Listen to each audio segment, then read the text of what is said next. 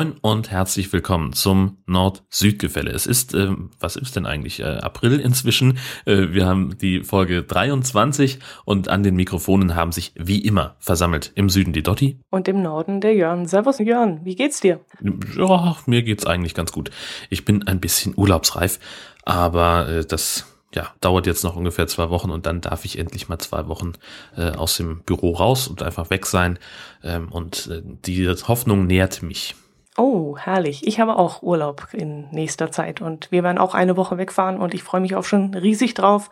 Mein letzter Urlaub liegt nämlich auch schon, glaube sechs Monate zurück und jetzt wird's langsam Zeit, ja. Großartig. Urlaub haben sollte man sowieso viel häufiger und viel ausführlicher, finde ich. Ja, da wäre ich auch dafür.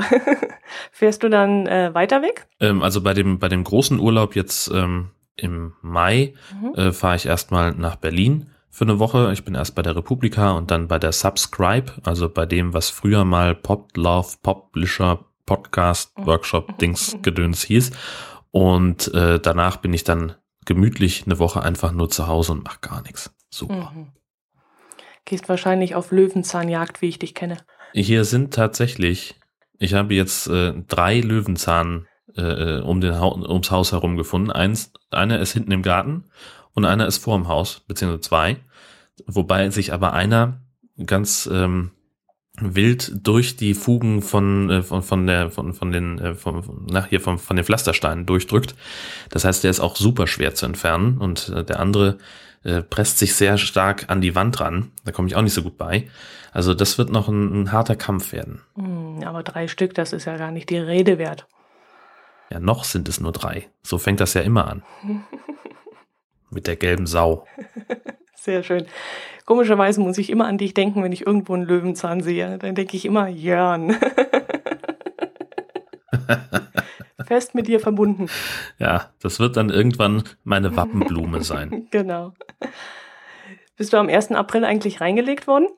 Ähm, ich bin nicht reingelegt worden. Ähm, ich hab, wäre aber, also meine Frau ist reingefallen auf den Aprilscherz ähm, bei uns auf der Arbeit. Ähm, ich arbeite ja für eine große deutsche Rundfunkanstalt und ähm, wir haben also den Hörern und Zuschauern und Online-Lesern erzählt, dass die Bahnstrecke zwischen Nibel und Westerland abgebaut wird wegen der ständigen Querelen darum weil sich ja die Deutsche Bahn und ein privater Anbieter so ein bisschen kabbeln, wer da jetzt nun äh, wie häufig längs fahren darf. Und äh, wir haben also erzählt, dass äh, das nicht mehr länger tragbar ist, dass das Verkehrschaos einfach viel zu groß ist und dass deswegen da jetzt eine Straße gebaut wird. Äh, und da hat sogar der Verkehrsminister von Schleswig-Holstein mitgespielt und auch der Landrat von Nordfriesland. Äh, die haben uns da entsprechende Interviews gegeben, haben da also ganz toll mitgemacht und äh, im ersten Moment ist meine Frau tatsächlich drauf reingefallen. Okay, hat sie sich da aufgeregt oder wie hat sie das entgegen, entgegengenommen? Im Nachhinein war sie, glaube ich, ein bisschen sauer. Echt? Wirklich? Ja? Naja, also wenn, denkst du ja nicht dran. So, und dann hat sie halt, äh, glaube ich, äh, dass sie, also sie, sie klang schon ein bisschen verärgert abends, als sie nach Hause kam. Okay, aber wenn ihr das auch so professionell aufzieht, dann wäre ich wahrscheinlich auch reingefallen. Wobei ich schon bei kleineren Sachen schon reinfalle. Bei uns hat zum Beispiel in der Zeitung gestanden, dass in, ich glaube, es war in Buchenberg im Allgäu, ein äh, Skilift umgebaut werden soll zu einem Sessellift und der soll dann auch im Sommer betrieben werden. Und das Interessante daran ist äh, wahrscheinlich, dass dieser Skilift eigentlich nur 200 Meter lang ist und sich es gar nicht lohnen würde, daraus einen Sessellift zu bauen. Aber ich fand die Idee irgendwie toll, weil ich dachte, Mensch, dann kann man ja auch im Sommer damit äh, den Berg hochfahren. Und habe dann so überlegt, aber 200 Meter, das kann man doch eigentlich auch laufen. Wieso muss man denn da einen Sessellift hinbauen? Und da hat sich dann, dann am nächsten Tag auch aufgeklärt, dass das ein Aprilscherz war und ich wäre dann auch reingefallen. Ich habe mich dort zwar nicht gemeldet und auch auf Facebook keinen Kommentar losgelassen, aber ich habe es echt geglaubt, dass das so ist, ja. Naja, also ich, ich finde auch überhaupt gar nichts Schlimmes dabei, äh, gerade auf diese Medien-April-Scherze reinzufallen, ähm, einfach weil die in aller Regel ganz hervorragend gemacht sind. Also da muss man schon wirklich äh, auch so ein bisschen mitdenken ähm, und, und gut, jetzt ist das natürlich in der Regel ziemlich absurd, aber im ersten Moment äh, kann man da schon drauf reinfallen. Ich finde, das ist überhaupt keine Schande. Es war sogar so, äh, dass bei uns jemand angerufen hat, der ähm, Lkw-Fahrer ist und der hat äh, sich also bitterlich darüber beschwert, dass durch die, äh, den Wegfall der Zugverbindung ihm jetzt also 40 äh, Minuten Pause fehlen. Aber der Sinn eines Aprilscherzes ist es ja eigentlich auch, dass man dann die Leute so weit bringt, dass sie irgendwie reagieren und anrufen oder vorbeikommen und sich vor Ort dann zeigen, damit man dann sieht, wer eigentlich reingefallen ist und wer nicht. Ähm, in meinem Fall jetzt mit dieser Seilbahn, die da gebaut werden sollte, mit dem Sessellift, ähm, habe ich das alles nicht so ganz gesehen, ob man da vor Ort dann, ja, wahrscheinlich über Facebook. Über Facebook kommen ja auch die meisten Reaktionen. Und wenn du so ein Thema natürlich auch gleichzeitig auf Facebook postest, dann kommen natürlich die Kommentare, auf die man eigentlich wartet. Was ich jetzt zum Beispiel erlebt habe, einen ähm, Aprilscherz, der schon am 31. März gepostet wurde und das fand ich dann ziemlich dämlich, weil da, den glaube ich dann auch. Also da habe ich dann gedacht, ja, es ist wirklich absurd, aber es ist ja noch nicht der 1. April, also kann der ja eigentlich nicht stimmen, dann muss es wirklich so sein. Also da denke ich mal, da muss man wirklich darauf achten, dass wirklich der 1. April drüber steht über dem Artikel. Ja, das, also das sehe ich aber auch so. Also das ist äh, fast schon unlauter, ähm, den Aprilscherz vor dem ein, vor dem 1. April zu veröffentlichen. Ich meine, was, was sie bei uns gemacht haben, ähm, bei dem Online-Artikel äh, hatten sie eben den Verkehrsminister auch äh, als, als Video eingebunden, haben sich sogar von den Kollegen vom ZDF noch so ein Mikrofonböppel ähm, besorgt, äh, um das ein bisschen seriöser aussehen zu lassen. Und da haben sie dann reingeschrieben 10. April. Das fand ich dann wieder völlig in Ordnung. Mhm. Okay. Also, weißt du, dass man das halt so ein bisschen verschleiert dadurch, dass man ein falsches Datum angibt, aber halt eben nicht früh, früher veröffentlicht, als, äh, als es eigentlich äh, stattfinden sollte. Ähm, das halte ich für, für ganz schön hinterhältig, denn da, also Leute reinlegen ist ja die eine Sache, aber sie dann, ihnen dann eben die, die Möglichkeit äh, zu nehmen, selber drauf zu kommen, dass es ein Aprilscherz ist, das finde ich doof. Ja, fand ich auch so, genau. Hast du selbst jemanden reingelegt? Bist du dafür zu haben, sage ich jetzt mal? Also ich muss ehrlich sagen, ich kann niemanden reinlegen. Ich fange da meistens vorher das Lachen an und ich bin nicht sehr glaubwürdig in solchen Sachen. Also ich glaube, dass ich durchaus in der Lage wäre von, von, der, von der Glaubwürdigkeit, ähm, aber mir ist nichts Cooles eingefallen. Also ich bin selber, doch mir fällt gerade ein, ich bin ja sehr wohl reingefallen, natürlich. Ähm, und zwar hat der Entwickler von der, von der Podcast-App, die ich benutze auf meinem Handy, der hat geschrieben, dass mit dem nächsten Release, ähm, also mit dem nächsten Versionssprung, äh, die, die, die Entwickler sich neuen Ufern zuwenden und äh, was Neues machen wollen und dass die, die App dann nicht weiterentwickelt wird. Also das auch auf Nachfrage. Und ich hatte also schon bei äh, sendegate.de, dem, dem Forum, wo wir Podcaster uns vernetzen, äh, hatte ich schon einen entsprechenden Artikel angefangen und habe da also schon mein Leid klagen wollen und war schon fleißig am Schreiben ähm, und, und habe also schon äh, noch irgendwie diverse Fragen formuliert äh, nach einem alternativen Ding und, und das muss dies und jenes können und das wäre mir wichtig und die Funktion und wer denn da was wüsste und dann fiel mir irgendwann, also wirklich aber auch erst so nach 10, 20 Minuten ein, Moment mal, heute ist ja 1. April, hab dann auch beim Entwickler per Twitter nochmal nachgefragt und da kam dann auch nur per persönlicher Nachricht was zurück, so ja, sorry, ich konnte nicht widerstehen. ähm, ja, also doch, ja, ich bin reingefallen, fällt mir jetzt erst wieder ein. Ähm, aber wie gesagt, mir selber ist nichts Cooles eingefallen. Mhm. Ich habe das am Rande verfolgt, weil aber alles auf Englisch ging. Ich glaube, das war jetzt englischsprachig, wo ihr hin und her getwittert habt. Kann das sein? Ja, genau. Mhm. Äh, wobei, äh, also ich habe dann nochmal nachgeguckt, der Typ heißt Daniel Ö äh, und der hat auch einige Tweets, äh, also wo, wo er auf etwas reagiert, dann auf Deutsch verfasst, aber so die ganzen Sachen, die er von sich aus rausschickt über die, die App, äh, also bei Twitter, die schreibt er immer auf Englisch. Und ich habe dann, weil ich unsicher war, habe ich auf, auch auf Englisch geantwortet. Und so haben sich also zwei Deutsche auf Englisch unterhalten. Das war so ein bisschen, bisschen doof, habe ich auch erst nachher gemerkt. Ja, ich würde sagen, du bist wirklich urlaubsreif und das ist ja, dem geschuldet, ja. glaube ich. ich habe auch äh, schon äh, einer, einer lieben Freundin von mir ähm, ungefähr, ja, also ziemlich genau drei Tage zu früh zum Geburtstag gratuliert. Ich habe mir nämlich äh, in meinen Google-Kalender ähm, ihren Geburtstag reingeschrieben mit dem korrekten Datum und da kann man ja dann solche ähm, Erinnerungen festlegen, wann man an den Geburtstag erinnert werden möchte. Und ich habe zum Beispiel auch ähm, dann reingeschrieben, dass ich gerne drei Tage früher dran erinnert werden möchte, damit mich der Geburtstag nicht so sehr überrascht und ich dann vielleicht noch irgendwie eine Kleinigkeit organisieren kann, so geschenkemäßig.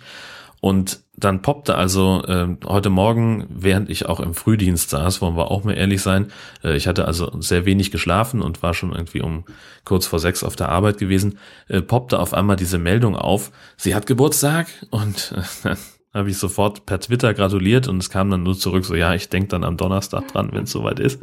Ha, ja, besser so rum als andersrum. Also meine Informationen, dass ich, ich trage zum Beispiel immer ein, wenn ich Spätdienst habe. Und das sollte ich ja spätestens am Samstag oder Sonntag wissen, um mich moralisch, seelisch, moralisch darauf vorzubereiten, dass ich dann am Montag später aufstehen darf. Das kommt bei mir aber immer erst Montagnachmittag um 16 Uhr, weil ich so eingestellt habe, dass man mich erst um 16 Uhr am Montag erinnert. Und dann ist es dann natürlich auch zu spät. Also ich sollte das jetzt auch langsam mal umstellen, aber ich krieg's einfach nicht hin. Ja, verflucht. Ich habe noch äh, eine klitzekleinigkeit zum Thema äh, Geburtstage, mhm. nämlich die Glanzleistung in dem Zusammenhang, die mir seit auch wirklich seit inzwischen fast, oh Gott, fast 18 Jahren vorgehalten wird.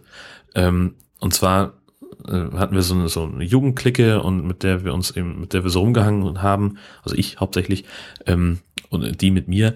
Und äh, so gerade auch um die Zeit, äh, wo wir alle einen Führerschein hatten, herum, und ich war also bei äh, Julia eingeladen, abends zum, zum Geburtstag feiern. Und also ich weiß auch, ich krieg das nicht mehr zusammen, wie jetzt der konkrete Anlass war.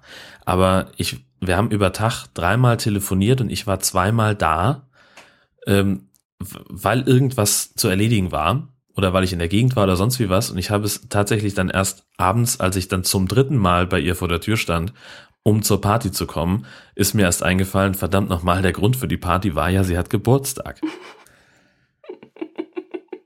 Ich war das Gespött der Party. Das wussten natürlich inzwischen schon alle. Mhm. ja, ich war ja auch war ein bisschen zu spät und so weiter. Und dann, ja, das, äh, wie gesagt, und sie hält mir das auch immer noch vor. Das wollte ich gerade sagen. Das musst du dir jetzt wahrscheinlich seit 18 Jahren anhören. ja, locker. Ich habe eine Freundin, die hat einen Tag vor mir oder einen Tag nach mir äh, Geburtstag und ich kann es mir auch nicht merken und das jetzt schon seit äh, 30 Jahren, dass ich immer überlege, muss ich jetzt zuerst anrufen und ihr gratulieren oder kann ich warten, bis sie anruft? Das ist ja auch großartig. Ist jedes Jahr das gleiche. Ach ja, wir eröffnen jetzt die Campingsaison, oder? Ja, ich freue mich wahnsinnig. Wir werden äh, ein verlängertes Wochenende auf Fehmarn einlegen, meine Frau, der Hund und ich. Ähm, ich habe offenbar jetzt dann äh, zum diese Woche ein wenig ein, ein, ein kleines Fenster von Möglichkeit ist, dass es klappen könnte. Und äh, dann werden wir möglicherweise sogar schon Donnerstagnachmittag losfahren und kommen dann erst am Sonntagnachmittag, späten Abend oder frühen Abend wieder zurück. Und das wird so toll. Herrlich. Wie lange fahrt ihr, bis ihr nach Fehmarn kommt? Äh, ich meine, das müsste irgendwie so ohne Anhänger gibt Google Maps das an mit ungefähr zweieinhalb Stunden. Mhm. Und dann muss man halt da entsprechend ein bisschen ähm, noch Pufferzeit einrechnen, dafür, dass, dadurch, dass wir eben langsamer fahren. Also ich würde mal sagen, so mit drei, dreieinhalb Stunden. Dreieinhalb Stunden. Sind wir schon ganz gut. Ja. Und hast du jetzt schon einen Campingplatz gefunden? Ich hatte mitbekommen, dass du ein bisschen Schwierigkeiten hattest, einen, äh, einen Campingplatz mit Hundestrand zu finden. Naja, also das ist tatsächlich so ein bisschen problematisch, ähm, weil eben die diese diese Campingplätze hatte. Ich erkläre das noch einmal kurz für die Leute, die meinen eigenen Podcast nicht hören. Ähm, es gibt eine Seite, die heißt campingparadiesfehmarn.de und da gibt es eine Übersichtskarte, so ein Satellitenbild von Fehmarn, wo lauter Google Maps Böppel drauf sind, wo, mit denen die Campingplätze markiert werden. Ähm, da stehen aber die Ortsnamen nicht dabei. Und dann gibt es noch eine Übersichtsseite und äh, da findet man nur die Namen und die Logos der Campingplätze, aber eben auch ohne Adresse.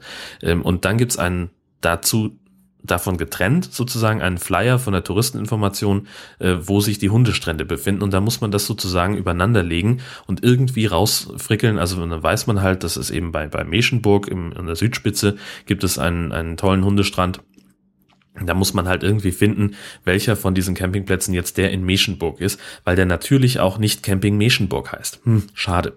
Mhm. Aber um die Frage zu beantworten, ähm, also ich habe jetzt drei zur Auswahl, an jedem Hundestrand einen oder sogar zwei. Genau, an, nee, an einem Hundestrand habe ich zwei Plätze zur Auswahl und an einem weiteren einen und an dem dritten Hundestrand weiß ich nicht, ob der Campingplatz Hunde erlaubt, weil es halt nicht auf deren Homepage draufsteht. Deswegen gehe ich davon aus, dass sie es nicht tun. Ähm, und jetzt müssen wir uns nur noch entscheiden, wo wir hinwollen. Also ich habe jetzt eine Liste gemacht, wo drauf steht, wo wir potenziell hin können und was wie viel kostet. Äh, und dann werden wir es, keine Ahnung, entweder über Preis oder über Lage entscheiden. Ich weiß es noch nicht. Okay, weil als ich das nämlich bei dir gehört habe, dachte ich mir mal, Moment, da gibt's doch die Seite www, ähm, Moment, äh, camping.info. Und da habe ich vorhin, als ich äh, auf dich gewartet habe, habe ich nochmal reingeschaut und die ist sehr übersichtlich und man kann das Ganze einschränken und nämlich eingeben, äh, extrem hundefreundlich, Hunde nur in der Hauptsaison erlaubt, Hunde in der Nebensaison erlaubt, Hunde überhaupt nicht erlaubt. Und dann kannst du das Ganze nämlich einschränken und dann werden dir alle Campingplätze gezeigt auf Fehmarn, die ähm, Hunde erlauben. Und wenn du da, da siehst du dann auch eine Übersicht über den Preis, weil ich glaube, du hast in deinem Podcast auch erwähnt, dass du es ein bisschen blöd fandest, dass man nicht gleich sieht, was der Campingplatz ungefähr kostet. Und das siehst du da nämlich auch gleich sofort. Und äh, wenn du dann ähm, auf die Homepage gehst und dann wirst du weitergeleitet und kannst dann gleich auf dem Campingplatz dich äh, genau, genauer umschauen. Und teilweise haben die Campingplätze ja auch schon Videos und tolle ähm, Galerien, Bildergalerien. Also ich finde die Seite camping.info sehr detailliert und sehr übersichtlich und äh, echt gut gemacht. Es gibt dann auch. Ich gucke da gerade drauf, das ist ja großartig. Ja, und es gibt dann auch zahlreiche ähm, Bewertungen, die irgendwelche Urlauber eingestellt haben. Das muss man natürlich immer auch mal zwischen den Zeilen lesen und querlesen, um einfach ein Bild sich machen zu können, weil jeder so seine eigene Vorstellung hat von Campingplätzen. Aber ich fand gerade auch die Auswahl, dass man anklicken kann, Hunde sind herzlich willkommen, fand ich schon sehr gut auf der Seite. Das ist total großartig. Das ist genau das, was ich gesucht habe. Toll. Also ich mag die Seite sehr, sehr gerne und wenn wir Urlaub auf dem Campingplatz machen und vorher raussuchen, dann äh, habe ich immer parallel dazu den Katalog vom DCC auf dem Schoß, aber auch gleichzeitig die Seite von Camping Info offen am PC und da fahre ich eigentlich immer ganz gut damit. Also ich bin hier, ich klicke mich hier gerade durch diese ganzen äh, ein äh, Auswahlmöglichkeiten durch. Das ist ja der Hammer. Das ist ja, also wie gesagt, exakt genau das, was ich von einer äh, Campingplatz-Info- und Übersichtsseite erwarte. Da, vielen Dank, das ist total geil. Frag halt mich. Ich mache ja seit 40 Jahren nichts anderes als Camping. ich bin ja schon auf dem Campingplatz in der Wiege gelegen, sozusagen.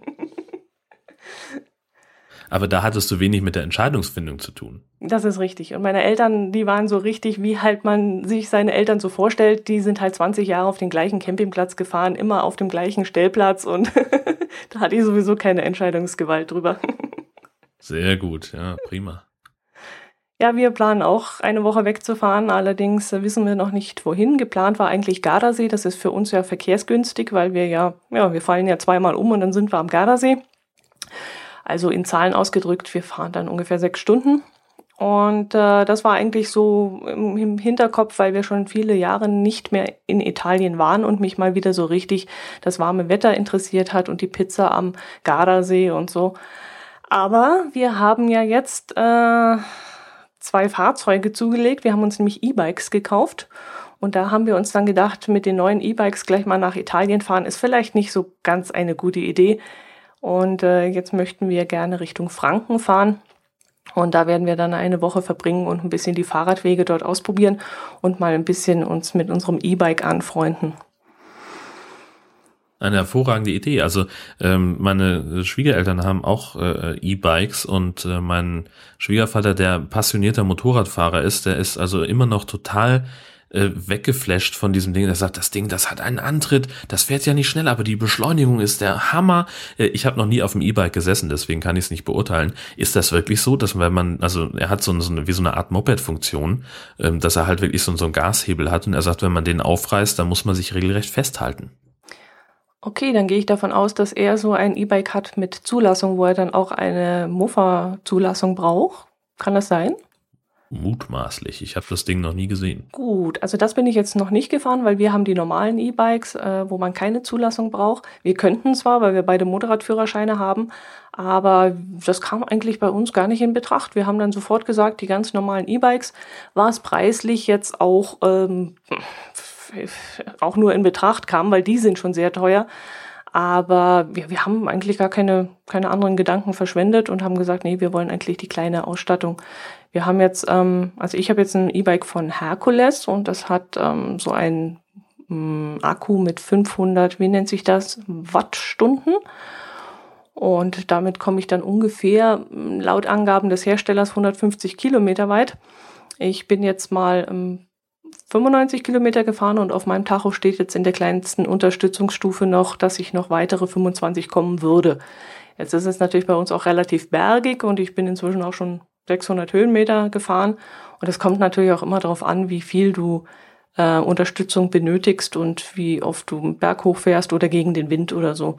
Aber ich bin mit der Reichweite jetzt schon mal sehr zufrieden und ähm, bin auch sehr begeistert, was den Antrieb geht, wenn man bergauf fährt. Also das war auch die Überlegung von uns. Wenn ich hier aus der Tür rausgehe und mit dem Fahrrad losfahre, dann muss ich sofort Berge fahren, sofort Hügel fahren. Und das hat mich immer sehr abgeschreckt, weil ich einfach gesagt habe, das packe ich nicht und ich mag nicht absteigen und das macht dann keinen Spaß und das gefällt mir alles nicht und Fahrradfahren ist doof.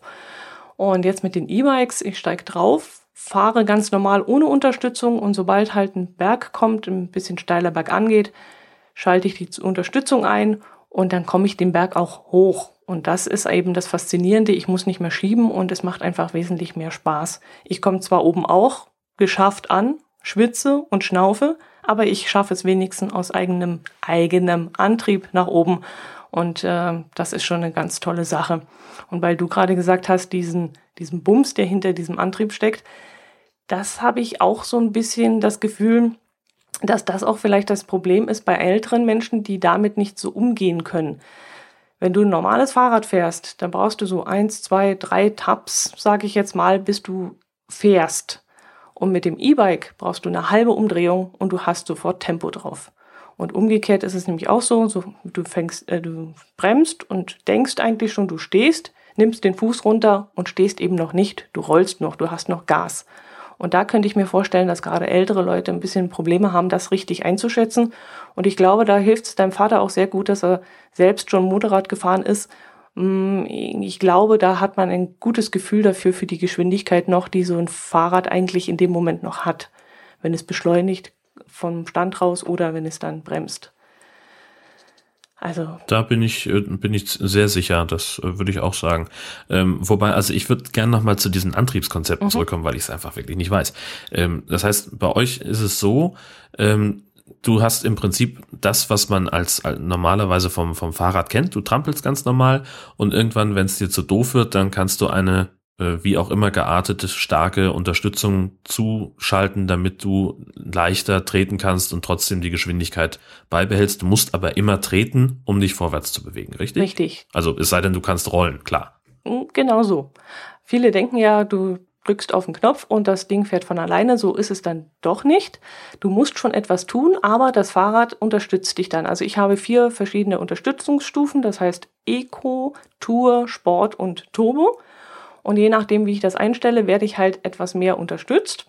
Mir reicht meistens, also ich habe die Unterstützung auch meistens aus, aber wenn ich dann merke, oh, jetzt könnte es ein bisschen anstrengender werden, schalte ich Öko ein und dann unterstützt das Fahrrad meine Trittgeschwindigkeit. Und dann muss ich aufpassen, dass ich mich von diesem Fahrrad dann nicht verführen lasse und auch mehr trete, weil dann komme ich ganz schnell äh, wieder an meine Grenze und überpese, sage ich jetzt mal.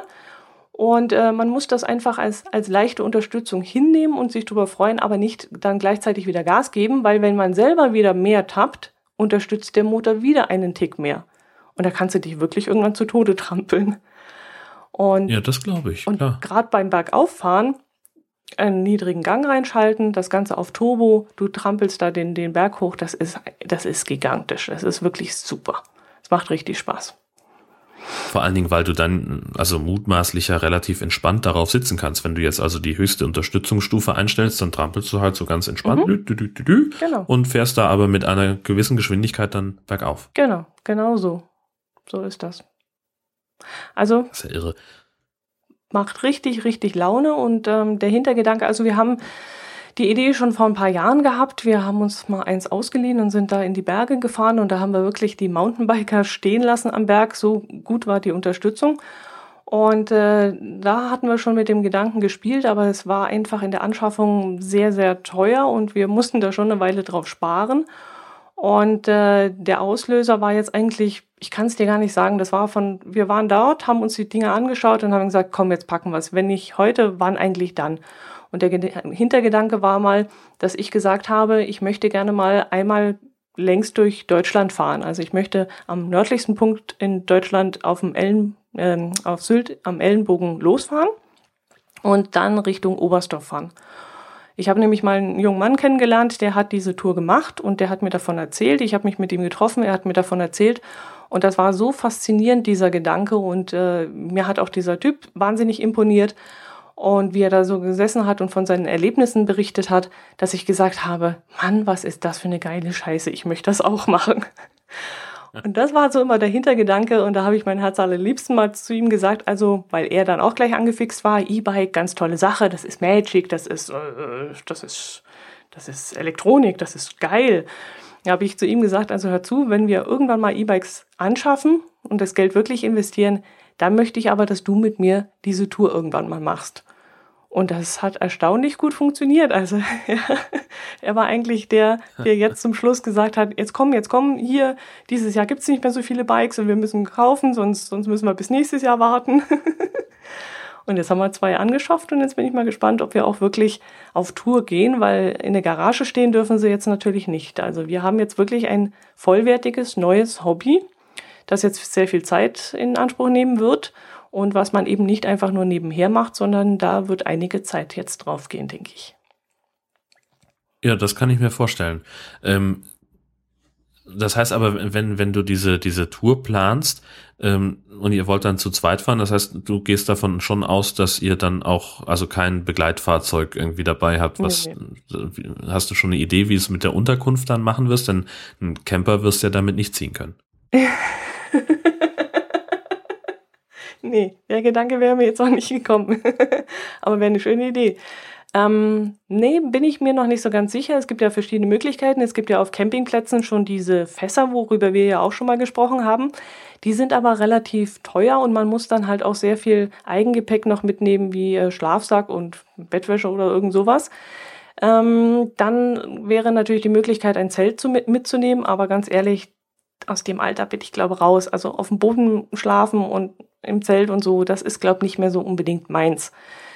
Wir werden dann wahrscheinlich Fahrradpensionen aufsuchen auf den mm, bekannten Strecken, auf den gängigen Strecken, da gibt es sowas, die dann auch für eine Nacht über, ähm, also Fahrradfahrer aufnehmen. Und da werden wir uns wahrscheinlich drauf fixieren, dass wir irgendwelche Pensionen oder sowas nehmen. Hotels wird vermutlich zu teuer sein, aber so Pensionen könnte ich mir vorstellen. Die Frage ist dann natürlich, wie man es vorher plant, ob man wirklich immer weiß, wie weit man jeden Tag kommt und dementsprechend schon vorher buchen kann oder ob man das von Tag zu Tag machen muss. Und ja, da fehlen uns noch die Erfahrungswerte, deswegen werden wir dann auch klein anfangen. Also wann ich diese Reise mache und ob überhaupt, um Gottes Willen, das weiß ich noch nicht. Aber wir werden klein anfangen. Wir werden vielleicht mal mit einer Bodenseeumrundung anfangen. Das sind 270 Kilometer und äh, diese Woche war auch bei einem Discounter hier bei uns unten, gab es so Fahrradbücher mit Routen wann an der Elbe entlang oder was waren da noch, am Neckar entlang und am Rhein entlang. Und da habe ich mir jetzt mal ein paar Bücher zum Appetit machen geholt und schau da mal rein. Da gibt's viele hilfreiche Tipps, wie man das mit der Übernachtung planen kann und äh, wie man sich selbst da ein bisschen einschätzen kann, wie weit man fahren möchte. Und ja, da wird jetzt viel Zeit drauf gehen in Planung und vor allem in Träumen, denn wann ich diese Tour mache, weiß ich wie gesagt noch nicht, aber ich brauche immer sowas. Ich brauche so Träume, die ich mir stecke. Ich wollte als Kind mal einen Hubschrauberflug machen, das habe ich mir irgendwann erfüllt. Dann wollte ich irgendwann mal eine Schiffsreise machen, das habe ich mir inzwischen auch erfüllt. Und jetzt ist halt diese Reise, das ist äh, so mein Fernziel, wo ich unbedingt mal durchführen möchte. Ob ich es mache, weiß ich eben naja, nicht. Ja gut, das finde ich total schlau, äh, dass dann vor allem auch, äh, also das ist ja dann auch sehr vernünftig, äh, da klein anzufangen und, und nicht gleich zu sagen, ja, klar, wir gehen jetzt äh, direkt äh, auf die volle Distanz. Ich erinnere mich nämlich, dass mein Bruder und ich auch mal eine Fahrradtour gemacht haben, also eine. Ähm, und zwar haben wir beschlossen, dass wir mit unseren ganz normalen Fahrrädern, mit unseren Trekkingrädern von meinen Eltern zu unseren Großeltern fahren wollen. Und das sind so, wenn wir mit dem Auto fahren, immer so ungefähr 120 Kilometer. Äh, natürlich dann halt über die Autobahn. Und äh, wir mussten dann eben ein bisschen genauer gucken, äh, wo wir da mit unseren Fahrrädern langfahren können. Jetzt wohnen wir halt, äh, oder meine Eltern äh, wohnen, wohnen halt in so einer Mittelgebirgsregion ähm, auf 500 Höhenmetern. Und ähm, dann muss man halt auch da durch. Und das dann rauf und runter und wieder rauf und wieder runter. Und wir sind, ich weiß nicht, wie lange wir unterwegs waren, kriege ich nicht mehr genau zusammen, aber wir haben so am Tag 50 Kilometer, 40 Kilometer haben wir, glaube ich, immer so gesagt. Und haben dann äh, uns von unseren Eltern im Wohnmobil begleiten lassen. Die sind dann immer schon so ein bisschen vorausgefahren, haben mal geguckt, wie sieht die Strecke aus. Äh, und da hatten wir dann so ein, zwei Geschichten, wo da war so ein, in einem Fall eine, weiß ich nicht, zehn Kilometer lange Steigungsstrecke, wo sie gesagt haben, Jungs, ganz im Ernst, mhm. äh, allen Heldenmut zum Trotz, aber das werdet ihr nicht schaffen.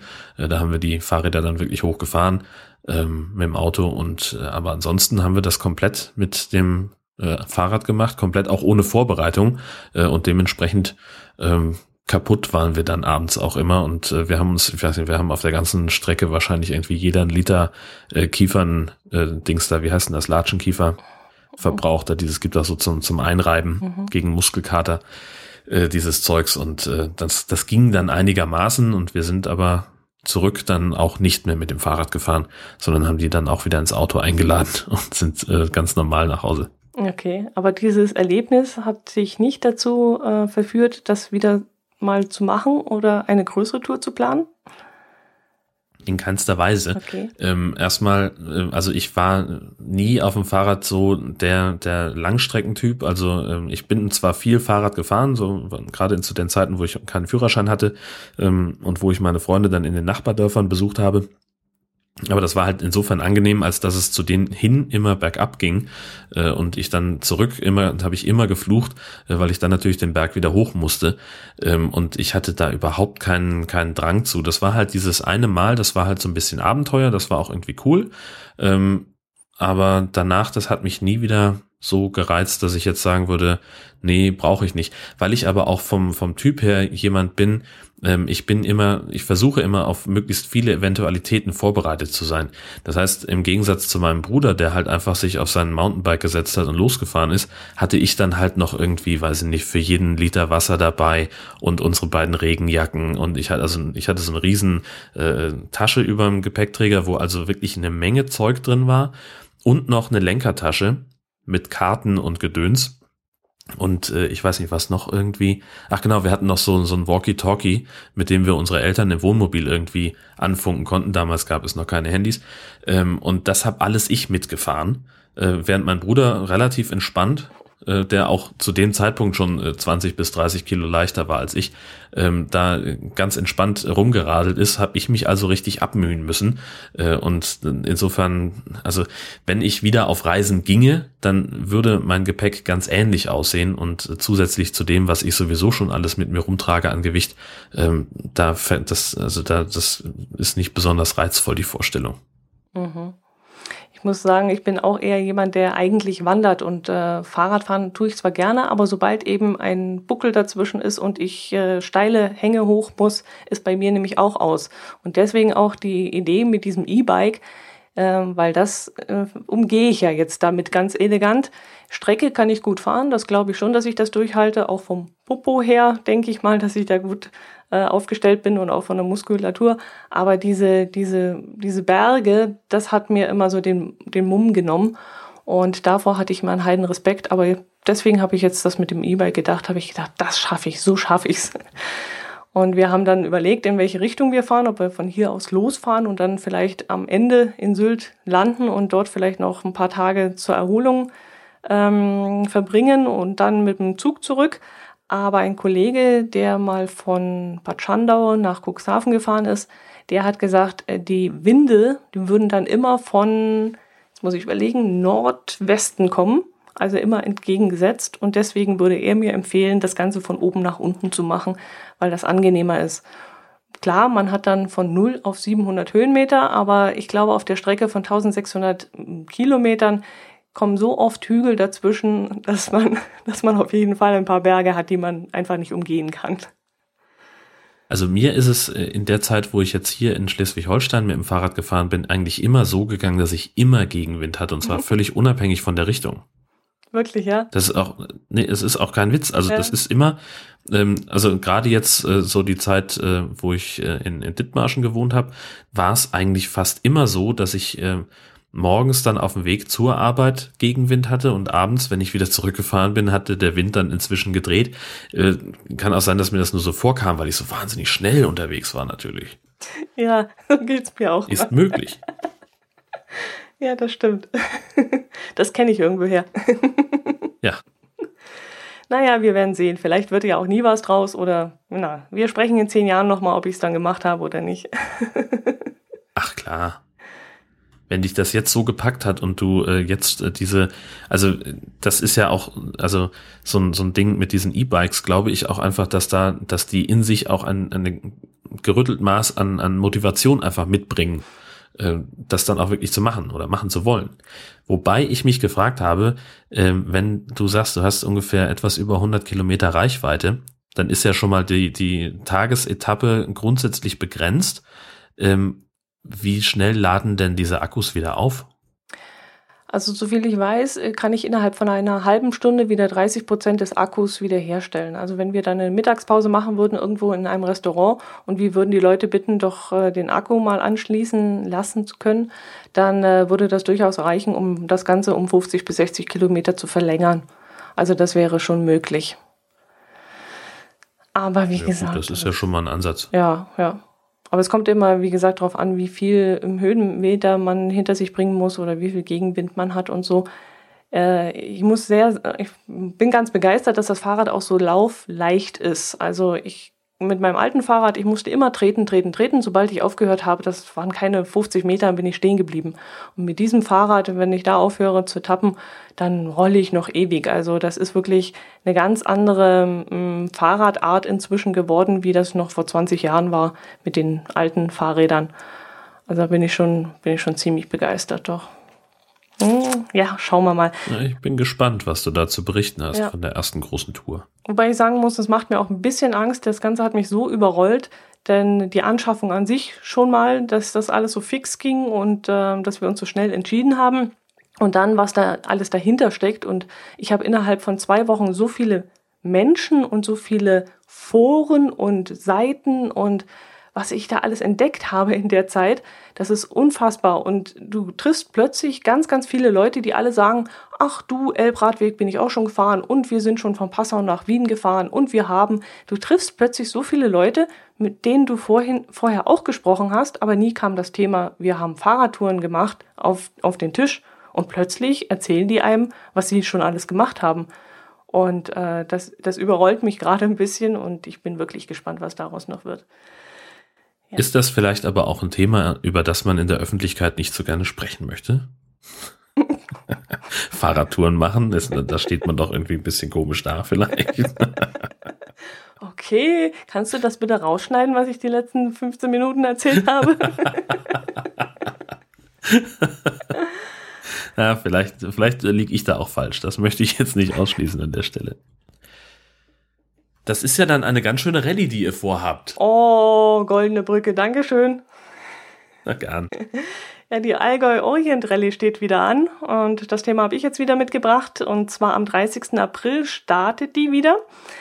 Ähm, was ich jetzt gesehen habe, wir haben das Thema schon mal in unserer Nullnummer damals ähm, äh, aufgegriffen und was ich ganz ja, witzig, das erinnere ich auch noch. Gell? Und was ich ganz witzig gefunden habe, die Nullnummer war ja im Mai 2014. Das heißt, lieber Jörn, in der nächsten Ausgabe im Mai sind wir zwei Jahre in diesem Podcast hier unterwegs. Echt? Dann haben wir unser Zweijähriges im Mai. Mhm. das ist ja der Hammer. Gell? Ich hätte es auch beinahe verpasst. ja, die Allgäu Orient Rallye, die führt ja normalerweise jedes Jahr so um den 1. Mai herum von Oberstaufen im Allgäu nach Amman in Jordanien. Letztes Jahr wurde die ganze Strecke ein wenig abgekürzt, weil äh, es zwischendrin durch Länder ging, die also ja krisenmäßig ein bisschen belastet waren. Also es wurden ja teilweise, ich glaube, es war damals Israel, wo es durchgehen sollte, wo es ein bisschen schwierig war. Und dann sind die ganzen Autos dann in der Türkei auf eine Fähre verladen worden und dann nach Jordanien verschifft worden. Und dieses Jahr gibt es ein ähnliches Problem, denn die Tour sollte dieses Jahr nach Iran gehen und auch da haben die Veranstalter dann gesagt, das ist zu gefährlich, weil das Ganze dann nämlich durch Kurdengebiet führen sollte und da haben sie dann gesagt, das können wir nicht machen. Und jetzt führt die Rallye nämlich von Oberstaufen über Istanbul dann nach Georgien und von Georgien dann wieder zurück nach äh, in die Türkei nach Dalyan. Und das sind insgesamt 7400 Kilometer, die die Rallye-Fahrer zu bewältigen haben. Und falls ihr, liebe Hörer und Hörer, euch nicht mehr erinnert, was wir damals in der Nullnummer erzählt haben, es geht also darum, dass ähm, die Autos etwas speziell sind, die an dieser Rallye teilnehmen, denn die dürfen nicht ähm, jünger als 20 Jahre sein und dürfen einen Wert von 1111,11 Euro nicht übersteigen. Äh, die Rallye steht auch unter einem guten Zweck, nämlich es werden verschiedene Schulen und Kindergärten angefahren und dort werden dann ähm, ja Spenden übergeben oder Wertgegenstände, die die Schulen und Kindergärten benötigen. Und äh, das findet jetzt schon zum elften Mal statt und ich bin da immer ganz begeistert, wenn ich dort hingehe und den Start mitverfolge, weil da sind dann natürlich die alten Autos schon ganz spezielle Boliden drunter. Und äh, dieses Jahr hatten sie allerdings ein bisschen Probleme, weil aufgrund die, der Tatsache, dass es doch nicht ganz ungefährlich ist, haben 50 Teams in den vergangenen Wochen abgesagt. Es wäre also noch Platz gewesen, sich dort anzumelden und einfach mitzufahren. Ich finde das eine ganz tolle Sache, weil es auch so ein spezielles Abenteuer ist und ähm, etwas ganz Besonderes ist. Und ich habe schon viele Leute gesprochen, die daran teilgenommen haben und hinterher wirklich ganz begeistert sind von diesem Erlebnis. Man trifft ganz viele Einheimische, muss auch in jedem Land irgendwelche Aufgaben erfüllen. Es gab zum Beispiel mal den Fall, dass sie ähm, Bierflaschen tauschen mussten, nämlich Allgäuer, sechs Allgäuer Bierflaschen haben sie mitgenommen und die mussten sie dann gegen einheimisches Bier tauschen ähm, was natürlich äh, nicht ganz einfach ist, wenn man in Länder kommt, wo eigentlich Alkohol nicht mehr so gern gesehen ist. Das wurde dann immer schwieriger, je weiter sie in dieses Gebiet kamen. Oder sie mussten zum Beispiel ein Musikinstrument mitnehmen, das sie vorher nicht wussten, was das ist. Also es konnte eine Flöte sein, es konnte aber auch eine Posaune oder eine Tuba sein. Und mit diesen Geräten mussten sie dann in äh, diversen Ländern Lieder einspielen ähm, mit einer mit einem Notenblatt, das sie vorher noch gar nicht gesehen hatten und das war dann auch immer sehr aufregend für die und sehr lustig und äh, ja, so werden halt verschiedene Aufgaben gestellt und die müssen es erfüllen und ähm, scheint sehr interessant und lustig zu sein. Und wann geht's noch gleich los? Am 30.04. Ne? Am 30. April geht's in Oberstaufen los, ja. Das ist immer ein Riesenspektakel dort und ähm, wir werden wahrscheinlich auch wieder sein, dort sein und uns das anschauen. Das heißt, wir dürfen in der entsprechenden Mai-Ausgabe zu unserem zweijährigen Jubiläum auch mit Fotos rechnen? Ich gehe davon aus, ja. Wenn nichts dazwischen kommt, mache ich das wieder, ja. Großartig. Da haben wir ja zumindest schon mal ein bisschen Content. Yeah. Ist ja auch gut. genau. Zwei Jahre Nord-Süd-Gefälle ist schon unfassbar, oder? das ist ausgesprochen krass, ja. Das, also, das ist also äh, so ein Phänomen von äh, wow, schon so lange, Mhm. Aber gleichzeitig finde ich auch immer so ein bisschen echt erst zwei Jahre. Und es kommt ja irgendwie auf eine positive Art kommt es mir auch meistens ein bisschen länger vor. So, also äh, im Sinne von, ähm, ja, weiß ich nicht, dass es halt schon so eingespielt ist und so dahin plätschert und wir uns da gar nicht mehr groß äh, groß absprechen müssen vorher über manche Sachen. Das ist schon irgendwie äh, ein, ein Grad von, von Eingespieltheit, den ich nach nur zwei Jahren noch nicht erwartet hätte. Mhm. Vielleicht aber auch. Ja, also ich war auch erstaunt. Ich habe dann auch gedacht, boah, zwei Jahre sollen das jetzt schon sein? Kommt mir vor wie, wie vorgestern, dass wir uns da zusammen gerauft haben und da die erste Nummer aufgenommen haben. Und ja, ist schön, finde ich klasse. Ganz toll. Ja, und, ich auch. Und, und hoffentlich haben wir noch wir ganz viele Themen. Wir sind auch super. Was bitte? Und hoffentlich haben wir auch noch ganz viele Themen. Und hoffentlich reden wir uns nicht ja, dauernd ja. ins Wort. Nie. Das, das hört hoffentlich nie auf, denn das ist, glaube ich, eins unserer vielen Markenzeichen. Neben Abschweifen ist ins Wort fallen, glaube ich, ganz weit vorne. Ah ja, wir, wir schlagen uns doch ganz gut. Ja, na klar, könnte alles viel, viel schlimmer sein. Ja. Ähm, hier sehe ich gerade noch in, der, in unserem Ablaufplan die Frage, was macht die Feuerwehr, wenn es brennt? Hm. Ich habe da ja so eine Theorie, aber möglicherweise weißt du es besser. Ja, ich habe dich auch ein bisschen aufs Glatteis geführt, denn die Frage wäre eigentlich, was macht die Feuerwehr, wenn es bei der Feuerwehr brennt? Oh, ähm, naja gut, dann haben sie kurze Wege, ne? Ja, das haben sie wohl nicht mehr ganz geschafft, denn äh, der Schaden beläuft sich dann auf zwei Löschfahrzeuge und die gesamte Ausrüstung, die zu Schaden kam, als es nämlich in Buxheim bei der Feuerwehr gebrannt hat. Ein technischer Defekt soll da der Auslöser gewesen sein und der Sachschaden ist, wie gesagt, immens. Es ist mindestens eine Million Euro, die da kaputt gegangen sind. Und deshalb äh, bittet die Feuerwehr in Buxheim jetzt auch um Spenden. Ähm, ich habe das Bild hier vor mir liegen. Ihr seht es jetzt natürlich nicht, aber es ist schon erbärmlich und traurig, wie man, wie die Feuerwehrautos in der Garage stehen und alles ist niedergebrannt. Also da ist wirklich ein enormer Schaden entstanden. Das gibt es, glaube ich, nicht oft, dass es bei der Feuerwehr selber brennt. Naja, vor allem, äh, die können ja dann halt wirklich nichts tun, denn äh, ich glaube, also, weiß ich, mancher Feuerwehrmann hält das so und mancher so. Ähm, die einen haben ihre Einsatzkleidung vielleicht in ihrem Privatauto immer dabei, die anderen müssen halt wirklich erstmal zum Gerätehaus fahren, an ihren Spind und, äh, und die, die, die Klamotten anlegen, äh, dass sie zumindest gegen die Hitze einigermaßen geschützt sind und wenn sie da schon nicht mal mehr rankommen, geschweige denn an die ganzen äh, Löschgeräte, die ganzen Fahrzeuge und so weiter, ja, dann stehst du halt als freiwilliger Feuerwehrmann mit dem Alarmpieper in der Hand irgendwie doch sehr ratlos da und musst dann eben darauf warten, dass die äh, Kameraden aus der Nachbarwehr irgendwann eintreffen, damit sie dann die Löscharbeiten unter, äh, übernehmen können. Ja, das geht davon aus, dass sie, dass die Autos ja das Wichtigste an der Feuerwehr sind, oder?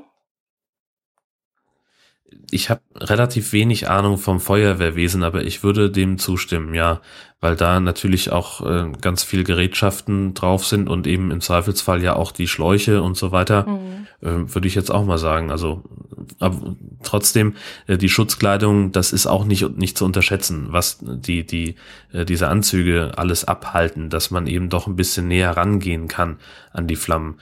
Ähm, das hilft, glaube ich, auch. Mhm.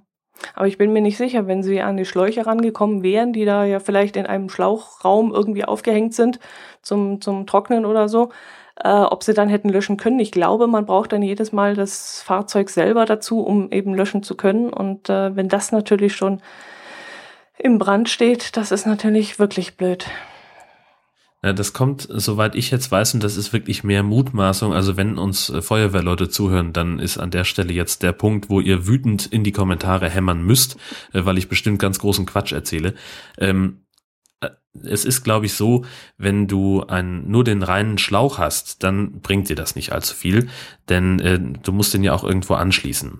Ähm, so ein Feuerwehrauto, das hat entweder einen Wassertank oder es hat eine Pumpe, wo du jetzt zum Beispiel sagen wir mal, du kannst dann ein Ende vom Schlauch in so einen Löschwasserteich reinhängen und über die Pumpe wird dann der entsprechende Druck aufgebaut, damit es dann am anderen Ende vom Schlauch rauskommt. Dann brauchst du aber auch noch eine Spritze. Und ansonsten gibt es ja auch noch die Hydranten. Da ist natürlich von Haus aus durchaus ein bisschen Druck drauf, aber wenn das so ein Bodenhydrant ist, der einfach nur in den, in den Gehsteig oder in die Straße eingelassen ist, dann brauchst du da noch so ein Sniffelstück, so ein, äh, so, so ein Dings, wo du den, äh, den Schlauch ranpröpeln kannst. Ähm, denn diese, wirklich diese stehenden Hydranten, äh, die gibt's ja eigentlich kaum noch. Ähm, und dafür haben die Feuerwehren eben so, so ein Dings, was sie dann an dem Bodenhydranten befestigen und da ist dann wiederum ein Ventil, ein äh, Schnappdingsbums, ein Bajonettverschluss für den Schlauch dran. Aber wie gesagt, am Ende vom Schlauch muss auch immer die Spritze stehen oder ein äh, vergleichbares Instrument, äh, damit das Wasser einigermaßen kontrolliert äh, aus dem Schlauch rauskommt. Ähm, und das ist, glaube ich, während die Schläuche mitunter noch irgendwo im Feuerwehrgerätehaus rumhängen, um zu trocknen, äh, sind diese ganzen Gerätschaften, glaube ich, schon auf den Autos. Also das klang jedenfalls alles sehr stimmig und intelligent, was du gerade losgelassen hast. Jedenfalls in meinen Ohren. Also und das ist genau das Problem. Das ist nämlich mein Beruf, Sachen stimmig und intelligent vorzutragen und, und Kompetenz vorzutäuschen bei völliger Ahnungslosigkeit. Äh, ich weiß es wirklich nicht. Es ist rein gemutmaßt. Aber es klang wirklich alles sehr stimmig. Hätte ich dir jetzt wirklich abgekauft. Äh, wir werden es wahrscheinlich, äh, also ich hoffe, dass wir es in den Kommentaren erfahren, ähm, ob ich jetzt tatsächlich richtig lag, äh, dann ob mir ein Licht aufgeht oder ob ich da völlig falsch davor war. Hm. Das wäre ja Schwer wirklich eine Aufforderung, wieder mal Kommentare zu schreiben, weil wir, wir werden nicht besonders viel verwöhnt mit Kommentaren, stimmt's? So ehrlich wollen wir sein, nee, aber wir haben, glaube ich, auch, also ich denke, dass wir einfach immer so kompetent und so abschließend und so vollumfassend informieren, dass dem einfach nichts hinzuzufügen ist. Oder wir sind immer einer Meinung und das ist auch nicht so gut. Wir sollten vielleicht ein bisschen mehr kontrovers diskutieren hier. Das stimmt nicht. Nein, stimmt nicht. stimmt doch. Ah, ah. Na, nee, stimmt gerade nicht. Ach, es, es ist kompliziert. Erzähl du lieber was von der Krokusblüte. Davon haben wir bestimmt in der Nullnummer auch schon geredet. Das stimmt. Ähm, ich habe nämlich mich vor kurzem erst mit jemandem darüber unterhalten, ähm, dass wir, äh, dass ich vor allem schon seit Anbeginn dieses Podcasts darüber spreche, dass ich äh, unbedingt in diesem Jahr zur Krokusblüte fahren möchte und dass ich es nie geschafft habe. Und äh, in, Inzwischen ist es ja so, dass ich nun in Husum wohne und auch äh, also zum Park nahezu hinspucken kann. Also das, äh, ich glaube, ich gehe zu Fuß drei oder vier Minuten äh, und der Park ist im Prinzip meine Hunderunde. Also wenn ich mal mit dem Hund rausgehe, dann gehe ich eigentlich in neun von zehn Fällen durch den Schlosspark und diesmal habe ich also die Krokusblüte in ihrer vollen Ausdehnung mitbekommen von äh, den ersten Knospen, die sich dann irgendwann zeigten. Da war ich schon total beeindruckt, äh, weil es ist halt so, wenn du in den Park reingehst und in so einem relativ äh, flachen Winkel über die Wiese drüber guckst, dann sieht das natürlich aus, als wäre das komplett voll mit äh, Krokusblüten. Ähm, wenn du näher rangehst, dann siehst du schon, dass die so ungefähr 10, 20 Zentimeter auseinanderstehen, dass da also große Lücken dazwischen sind. Aber wenn man eben einen flachen Winkel schafft, ähm, dann sieht das schon auch sehr früh sehr beeindruckend aus. Und ich erinnere mich, dass ich, äh, also ich werde das auch mal hochladen. Ich habe nämlich äh, diverse Fotos gemacht natürlich. Ähm, zum einen von einem sehr frühen Stadium der Blüte und dann auch äh, am Osterwochenende äh, an einem Tag, wo die Blüten wirklich sehr weit offen waren, weil es halt, da waren sie halt wirklich fertig und die Sonne schien drauf und da haben die Blumen gesagt so, ah, guck mal hier, wie schön wir sind, wir breiten uns aus. Und das sah wirklich sensationell aus. Ein, wirklich ein, ein Blumenmeer, ähm, der ganze Park ist, ist äh, in so ein hauchzartes Violett getaucht. Ähm, und ähm, doch, muss man sagen, ist wirklich, wirklich schick. Ähm, und auch zum Krokusblütenfest ist da eine Menge los. Da ist halb Schleswig-Holstein auf dem Weg, äh, um sich diese, diese Blumen anzugucken. Und überall stehen Leute, die versuchen, irgendwie den perfekten Winkel für das tollste Foto zu schießen. Ähm, da sind also wirklich äh, Leute mit, mit äh, unglaublich großen Spiegelreflexkameras, die dann irgendwie ganz weit nach unten äh, sich runterducken, dass sie da auch wirklich genau den richtigen Punkt erwischen. Oder also ich habe sogar eingesehen, der lag dann auf dem Boden äh, mitten auf so einem auf so einem Schotterweg. Äh, hatte auch irgendwie einen Tag vorher noch geregnet. Äh, das war also, der hat sich da richtig dreckig gemacht. Äh, mit vollem Körpereinsatz ist er da rangegangen. Das war sehr beeindruckend. Ähm, und parallel dazu oder begleitend dazu ist eben in der Stadt dann noch ein bisschen was los mit Buden, mit einem kleinen Jahrmarkt auf dem Marktplatz äh, und mit äh, ganz viel äh, Rahmenprogramm, das dann äh, auch sich bis runter zum Hafen ausdehnt. Also das ist schon ziemlich cool, muss man sagen. Konnte ich mir jetzt so richtig vorstellen, wie du jetzt geschwärmt hast, wie das da aussieht. Muss wirklich sehr schön sein. Ich bin sein. auch total begeistert davon, ehrlich gesagt. Ich bin sonst, ich habe ja wenig mit Blumen oder, oder Garten oder irgend sowas zu tun. Das ist ja äh, etwas, über das ich grundsätzlich gern mehr wüsste, aber mir fehlt da irgendwie sowohl die Zeit als auch die Fähigkeit, äh, mich in dieses ganze Blumenkram-Gedöns reinzudenken. Äh, aber mit diesen, diesen Kroken, und ich bin nicht sicher, ob es Kroken heißt oder Kroküsschen in der Mehrzahl, ähm, da, ähm, das ist schon sehr, sehr schick. Okay. Äh, gibt es einen besonderen Grund, warum die ausgerechnet dort wachsen? Äh, dazu gibt's verschiedene Theorien und die sind beide eigentlich sehr schön, weil sie die, auf die gleiche Pointe hinauslaufen. Die eine Theorie ist, dass im 15. und 16. Jahrhundert die grauen Mönche die damals im äh, Schloss von Husum, im jetzigen, in dem, was wir heute Schloss von Husum nennen, ähm, gelebt haben. Ähm, und äh, die, dass die also diese Krokuspflanzen äh, ja ausgesät haben, gepflanzt haben, weil sie Safran ähm, gewinnen wollten aus den Blütenfäden. Ähm, das gleiche könnte aber auch eine Herzogin vorgehabt haben, die ungefähr 150 Jahre später an der gleichen Stelle gewohnt hat. Das ist nicht so hundertprozentig klar, das ist auch nicht ganz genau überliefert. In beiden Fällen, also wo sich die Wissenschaft einig ist, die wollten auf jeden Fall Safran gewinnen, denn das kann man eben äh, mit Krokussen machen. Ähm, was allerdings jetzt schiefgelaufen ist, war, sie haben die falsche Sorte gepflanzt, nämlich eine Sorte, die keinen Safran produziert. Jetzt haben sie halt echt viele Kokospflanzen gehabt, aber konnten da nichts mit anfangen, außer dass es halt irgendwie schick aussah. Mhm. Aber es hat doch was gebracht. Husum, äh, äh Husum lebt davon heute noch. Ja, weil das eben, äh, und das, also nach Angaben der, der Touristinformation, die auch wirklich zur Krokusblüte eigene Schilder noch aufstellt. Also du findest auf einmal, äh, sobald die, äh, die Krokusse äh, einen bestimmten Grad der Blüte erreicht haben, findest du auf einmal neue Verkehrsschilder in der Stadt zur Krokusblüte. Und auch im Park stehen dann einige Infotafeln, die also diese, diese Theorien äh, nochmal aufgreifen.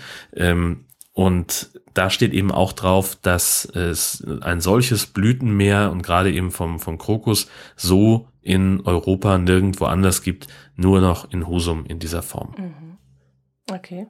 Also wir haben ja auch Krokusblüte am Hündle bei uns hier und da fährt man auch mit einer Kabinenbahn hinauf und oben an der Kabinenbahn da sind dann auch schon die Schilder aufgestellt, damit man auch ja den richtigen Weg findet zu dieser spektakulären Krokusblüte. Aber wir sind noch ein bisschen hinten dran, also auf dem Hündle wird jetzt definitiv noch Schnee liegen. Ähm, wir werden wahrscheinlich erst in zwei Wochen ähm, aufbrechen können, um auch die Krokusblüte anzuschauen. Wir sind noch ein bisschen. Bei uns ist sie inzwischen schon wieder vorbei, also die meisten Pflanzen sind schon wieder verblüht. Schon, ja? Okay. Oh Gott. Oh, schön. Dass ihr schon mitten im Frühling seid. Herrlich. Hm. Wir haben also gerade, wir haben gar, noch gar nicht über das Wetter gesprochen bei der Gelegenheit. Oh, ja. Wir oh, sind schon fast eine Stunde dran äh, und haben unsere eigene Tradition vergessen. Äh, also heute am Aufnahmetag hatten wir fast 18 Grad ähm, und ich habe immer noch meine, so gewohnheitsmäßig, meine Winterjacke dabei. Äh, ich habe in der, in der Mittagspause regelrecht das Schwitzen angefangen, äh, weil es so unglaublich warm war. Das war toll. Okay, da kann ich jetzt mithalten. Also wir hatten es heute auch warm, aber am 1. April, da hatten wir zum Beispiel noch Schnee im Garten. Das habe ich noch notiert und festgehalten, damit ich es nicht vergesse bis zum nächsten Jahr. Da hatten wir noch Schnee, aber jetzt inzwischen ist es bei uns auch wärmer geworden und äh, so langsam würde sich das Grün schon durchschieben. Aber ihr könnt es jetzt nicht riechen. Ich habe äh, das Fenster hier gekippt und äh, die Bauern, also die Landwirte, die schütten gerade. Und äh, es riecht jetzt aktuell ein bisschen unangenehm im Allgäu, weil die alle eher ihren Odel austragen. Und äh, aber sobald diese, diese Zeit rum ist, das dauert jetzt vielleicht noch eine Woche, anderthalb, dann wird es auch bei uns sprießen und dann sprießt auch der Löwenzahn und dann ist bei uns hier alles gelb. Die Felder werden gelb, gelb, gelb sein und dann dieser blau-weiße bayerische. Gelbe Sau. und dann der blau-weiße, der blau-weiße bayerische Himmel und die Berge, die dann vielleicht noch ein bisschen so weiße Hauben haben. Das ist immer die schönste Jahreszeit, wenn man also das erwischt. Gerade diese zwei Wochen, wo der Löwenzahn blüht, das ist schon was ganz Besonderes. Zwar ist im Allgäu eigentlich der Herbst die schönste Jahreszeit, um hier wandern zu gehen und die Wärme noch zu genießen, aber dass die zwei Wochen mit dem Löwenzahn, das ist schon was ganz was Besonderes. Mhm, da freue ich mich schon drauf. Die einen sagen so, die anderen ja, sagen so. so. ja. Ich habe ja auch grundsätzlich nichts gegen Löwenzahn, das hat nur in meinem Garten nichts verloren. Das ist halt im Wesentlichen der Punkt. Ähm, und äh, das Problem ist halt, dass der Löwenzahn einfach so eine wahnsinnig invasive Art ist, dass äh, ich damit rechnen muss, dass er im Umkreis von diversen Kilometern sich ja dann doch noch einen Weg in meinen Garten bahnt. Und da habe ich halt keinen Bock drauf. Also ich hätte lieber Löwenzahn in meinem Garten anstatt Moos, weil unser Garten ist völlig vermoost und äh, Katzenkrut. Das haben wir auch sehr viel bei uns im Garten, weil wir sind der einzige Garten ohne Katze, ohne eigene Hauskatze. Und äh, dementsprechend machen sich die anderen Katzen immer sehr gerne bei uns im Garten bequem und äh, erleichtern sich da. Weil sie sind ja keine Nestbeschmutzer, sie kommen dann natürlich zu uns, wo keine Katze ist und dann äh, hätte ich lieber Löwenzahn. Ja, und da, da verstehe ich es dann wieder nicht, dass äh, Leute äh, immer so sagen, ja, die, die verdammten Hundebesitzer lassen ihr Tier überall hinmachen und kümmern sich da nicht drum äh, und dann tritt man da ständig rein. Äh, bei Katzen, finde ich, ist es noch viel, viel schlimmer, ja. denn die vergraben es ja nun mal nicht überall, weil es halt nicht überall geht. Äh, aber wir Hundebesitzer, also ich glaube, ich bin auch schon mal wegen Katzenscheiße äh, angemacht worden, weil ich die nicht weggeräumt hätte, als ich mit meinem Hund dabei vorbeigegangen, weil jemand dachte, dass mein Hund möglicherweise dieses Häufchen gemacht hat, was aber definitiv von der Katze stammte. Mhm. Ja, das ist auch schon ein bisschen ungerecht. Ich glaube, man zahlt ja auch keine Katzensteuer, gell? Ich weiß gar nicht warum. Nee. Nee. Ja, weil, weil die Katzenbesitzer eben die, die größere Lobby sind. Ähm, und äh, das ist halt, das ist tatsächlich ein, ein, ein Punkt, wo äh, Hundebesitzer sehr allergisch drauf reagieren, denn es gibt ja beispielsweise auch keine Pferdesteuer. Ähm, Hundesteuer ist ja einfach eine reine Luxussteuer. Der, der Hund ist ein Luxusgut und wird deswegen besteuert. Äh, man könnte jetzt aber auch sagen, dass, dass man diese Steuer auch durchaus für Pferde, für Katzen oder für Meerschweinchen erheben könnte. Ähm, denn das ist ja eine Steuer ohne Gegenleistung. Das heißt, ich als Hundebesitzer zahle zwar meine Hundesteuer, darf dafür aber nicht erwarten, dass mir beispielsweise kostenlose Schiedbüttel zur Verfügung gestellt werden oder dass irgendjemand anders ähm, den äh, Hundekot für mich entfernt. Äh, das muss ich dann schon selber machen. Mhm. Ja, das kann ich verstehen, dass da die Hundebesitzer ein bisschen knatschig auf diese Regelung sind. Kann ich nachvollziehen. Zumal das jetzt auch nicht gerade günstig mhm. ist. Also wir zahlen jetzt im Jahr in der, in der neuen Wohnung sind wir jetzt, also in der neuen Stadt, muss man ja eher sagen, sind wir jetzt, glaube ich, irgendwie bei 80 oder 85 Euro nur für einen Hund. Und wenn man jetzt noch einen zweiten anmeldet, dann wird der teurer. Ähm, und so ist das eben auch dann gestaffelt. Also je mehr Hunde man hat, desto größer ist auch der Betrag, den man für den, äh, für den letzt, zuletzt angemeldeten Hund äh, bezahlen muss. Und ich finde, das könnte man durchaus auch mit Katzenbesitzern machen. Mhm.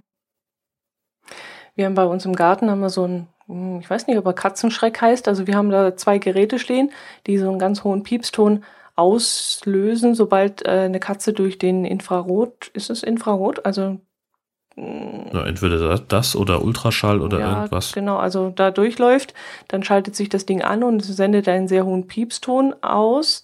Jetzt bin ich sehr empfindlich für solche Töne und höre es leider auch immer. Ähm, deswegen bin ich ganz froh, wenn das nach ein paar Sekunden wieder sich ausschaltet.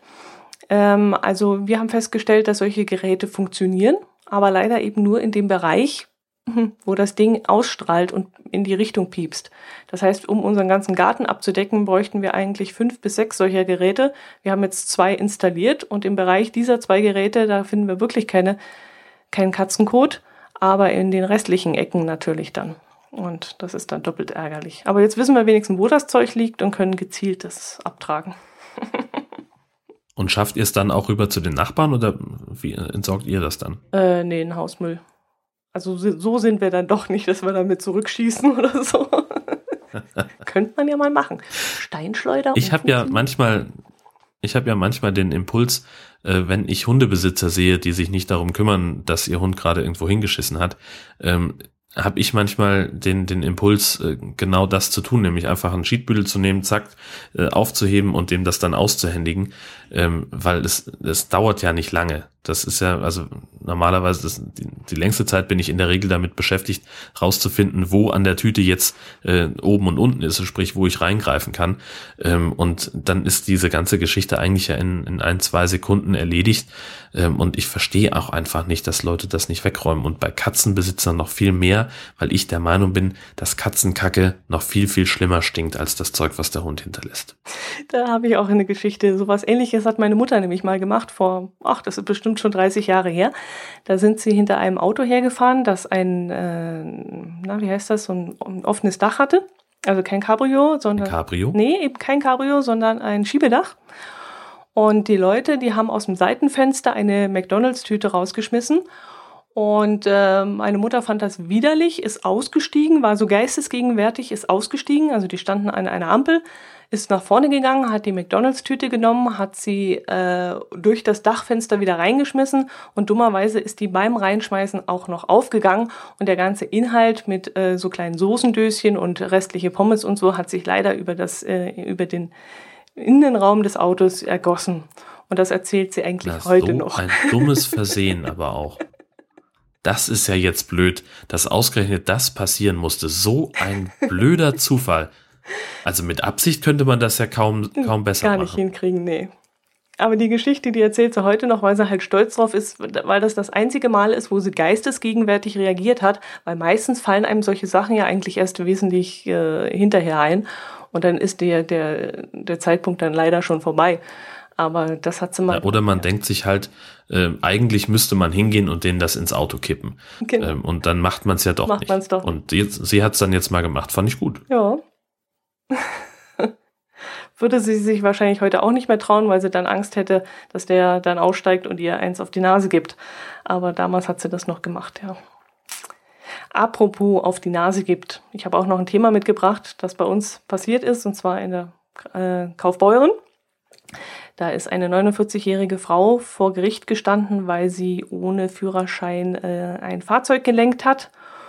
Und ich weiß nicht, ob dir das was sagt. Sagt dir OPPT etwas? One People Public Trust?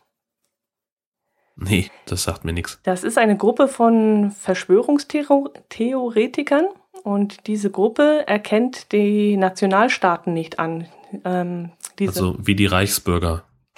Ja, wobei die jetzt behaupten, dass äh, Deutschland äh, kein, kein, kein Staat ist, sondern eine Firma. Und äh, demnach auch als ähm, nach dem nationalen und internationalen Handelsrecht eigentlich agieren müsste und eben ja, keine okay. Gesetze erlassen dürfte. So. Und diese Gruppe ähm, sagt eben auch, ähm, dass sie eigentlich strafrechtlich mit solchen Sachen gar nicht verfolgt werden dürften. Und jetzt war folgendes, die Frau hat also vor Gericht gestanden und hatte wohl noch so ungefähr 20 Anhänger mitgenommen, die ihr beistehen sollten bei der Gerichtsverhandlung. Und die haben dann auch ziemlich Tumult gemacht und im allgemeinen Tumult ist dann die Frau aufgesprungen, hat ihre Gerichtsakte äh, vom Schreibtisch der Richterin entfernt und ihren Anhängern zugeschoben und die sind damit abgehauen. Die haben also die Gerichtsakte verbotenerweise geklaut. Und äh, das Ganze war natürlich eine einmalige Sache. Das, das ist dann bei uns durch die Zeitungen gegangen. Und die Herrschaften, die sich da so aufgeführt haben, die haben dann gleich mehrere äh, Straftaten begangen. Zum Beispiel erst erstmal Diebstahl, weil sie die Gerichtsakte weggenommen haben. Dann haben sie das Ganze auch noch gefilmt, was auch nicht erlaubt ist. Denn äh, Gerichtsverhandlungen dürfen nach dem Gerichtsverhandlungsgesetz gar nicht ähm, gefilmt werden. Und sie haben das Ganze dann auch noch äh, unerlaubterweise bei YouTube eingestellt. Ich habe mich jetzt nicht auf die Suche gemacht, ob das Video noch drin steht, aber ich kann mir das schon lebhaft vorstellen, so wie es in der Zeitung gestanden hat, was da so abgegangen ist. Nichtsdestotrotz, die Frau wurde trotzdem ähm, also ähm, wie heißt das? Ähm, verurteilt. verurteilt. Ich wollte gerade sagen verklagt, aber das war sie ja schon. Also verurteilt weil nämlich äh, dies, die Gerichtsverhandlung schon im Gange war und sobald das im Gange ist und die Frau verhört wurde, äh, ist das äh, rechtskräftig und in, auch in, ab, in ihrer Abwesenheit durfte sie dann verurteilt werden. Finde ich absolut nachvollziehbar. Ähm, ich habe das auch gelesen und äh, ich habe vor allem äh, bei, äh, wie heißt er denn wieder hier, Fefe? Kennst du Fefe? Mm -mm. Das ist einer von so aus dem ähm, Chaos Computer Club äh, Umkreis, der ähm, wohl der reichweitenstärkste Blogger in Deutschland. Ähm, das ist immer, wenn wenn der irgendwas, also der sucht auch genau solche Verschwörungstheorien und solchen Kram.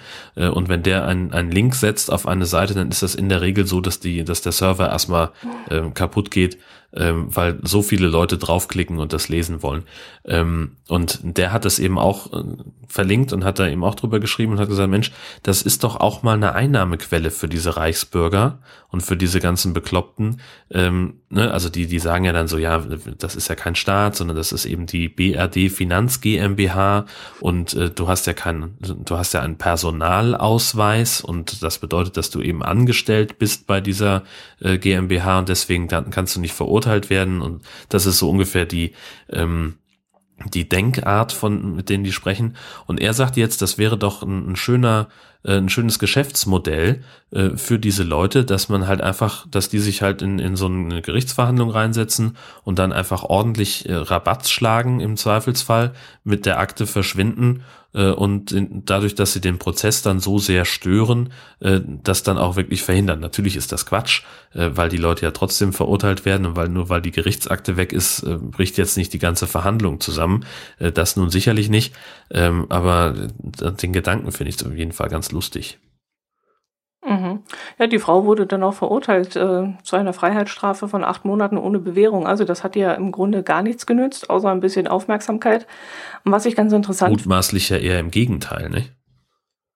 Was meinst du? Also man könnte ja jetzt äh, zum Beispiel sagen, äh, wenn jetzt du und ich äh, vor Gericht stünden, weil wir ohne Führerschein unterwegs waren, dann wären wir vielleicht so weggekommen mit einem halben Jahr auf Bewährung oder vielleicht irgendwelchen Sozialstunden oder äh, Tagessätzen oder dergleichen.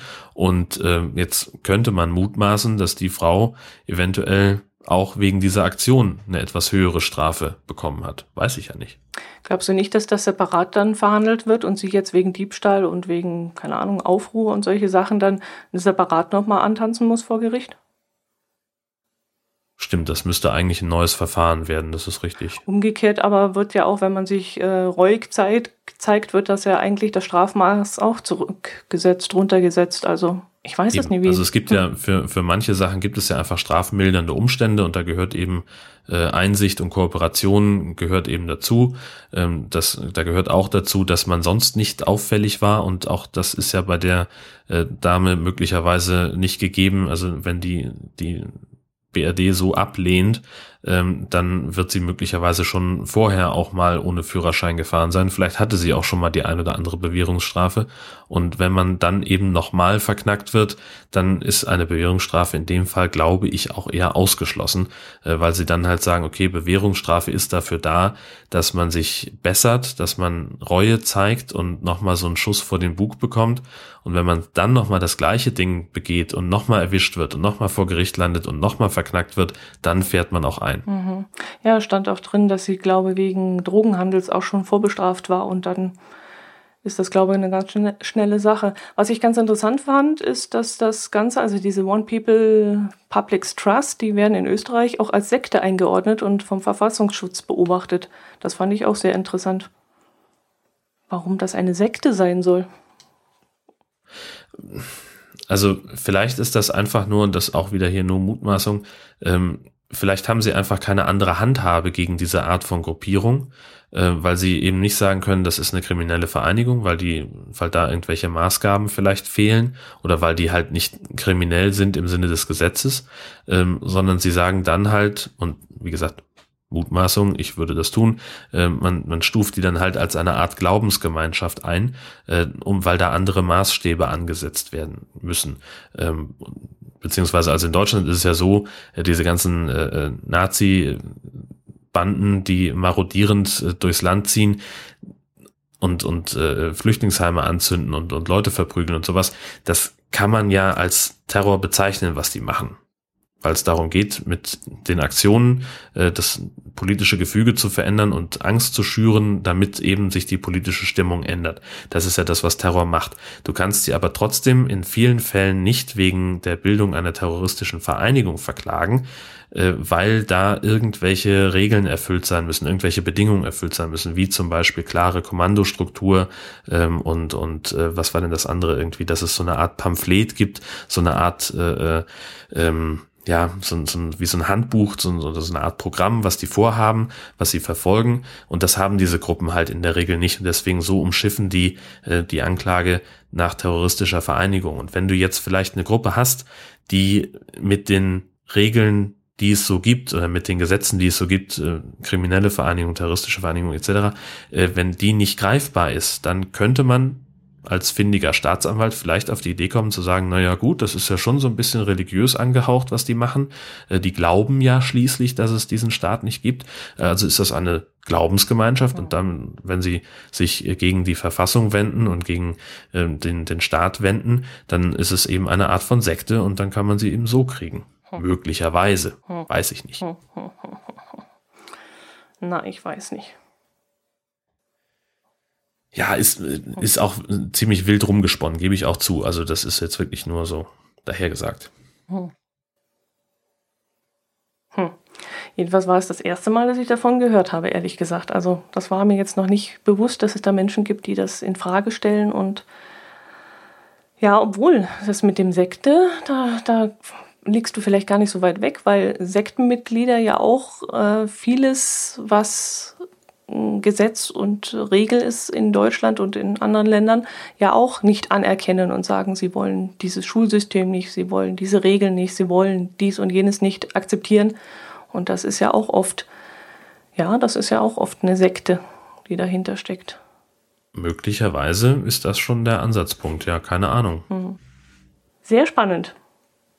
Ja, und vielleicht provoziert auch das wieder Kommentare, nämlich beispielsweise von Juristen, die sich mit Strafsachen auskennen und die sich da mit der Strafprozessordnung am Ende sogar auskennen. Hallöchen, das wäre doch eine Sensation. Da könnte man sich doch im Kommentarfeld hervorragend profilieren und hier äh, mit dem geballten Fachwissen äh, mal hier für, für ähm, eine ordentliche Informationspolitik sorgen. Genau.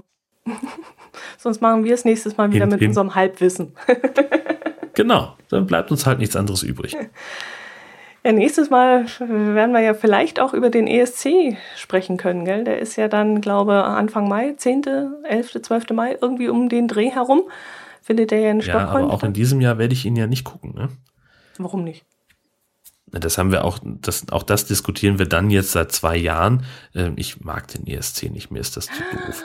Und äh, ich habe auch ja letztes Jahr ähm, dieses äh, ESC-Hashtag bei Twitter äh, weggemutet, dann war auf einmal die halbe Timeline war komplett weg und die andere Hälfte hat sich über den ESC unterhalten, ohne das Hashtag zu benutzen. Äh, und das, da war Twitter an dem Abend war völlig unbrauchbar für mich. Das war furchtbar. Edge Badge, jetzt weißt du, wie es mir geht, wenn da dieses Dschungelgedöns da im Fernsehen ist. Ja, aber das ist doch bei weitem nicht so, so, so verbreitet. Also, nein. Also jetzt komm, ESC ist nur ein Tag, aber dieses Dschungelgedöns, das musste mehrere Wochen ertragen. Also ich werde wahrscheinlich schauen, doch. Es wird bestimmt spannend dieses Jahr und Stockholm ist auch ein sehr schöner Austragungsort, wie ich finde. Und ich bin mal gespannt, was dieser Lena Meyer Dingsbumshut da äh, Verschnitt dieses Jahr bei uns reißt und ob das äh, ja, fruchtet, ob wir da ein paar Punkte abkriegen dieses Jahr also ich, ich halte die Spannung kaum aus. ich weiß auch überhaupt gar nicht, wohin mit meiner Euphorie. Äh, und wir reden doch das nächste Mal darüber. Also bitte anschauen und äh, informieren. Einen Mist werde ich tun. Nein, vielen Dank. Also gut, dann äh, gehen wir weiter zu unseren Twitter-Followern, zu unseren neuen. Wir haben wieder zwei neue, die sich den Krampf antun, den wir da auf Twitter vertreiben. Und zwar wäre das einmal der Matze und einmal die, ja, hoffentlich spreche ich es jetzt richtig aus, F. Hein Alex. Würdest du das so aussprechen? Herzlich willkommen. Gut. Ja, herzlich willkommen und wir geben uns wieder Mühe, viel zu twittern, viel Informatives. Überhaupt mal zu twittern, wollen wir ehrlich sein. okay, dann würde ich sagen, das war's. Jörn, ich wünsche dir einen schönen Urlaub. Und äh, vielen Dank, dir auch. Dankeschön. Und dann werden wir uns äh, nächsten Monat wieder am 15. Mai hören. Um 12 Uhr mittags. Servus. Tschüss.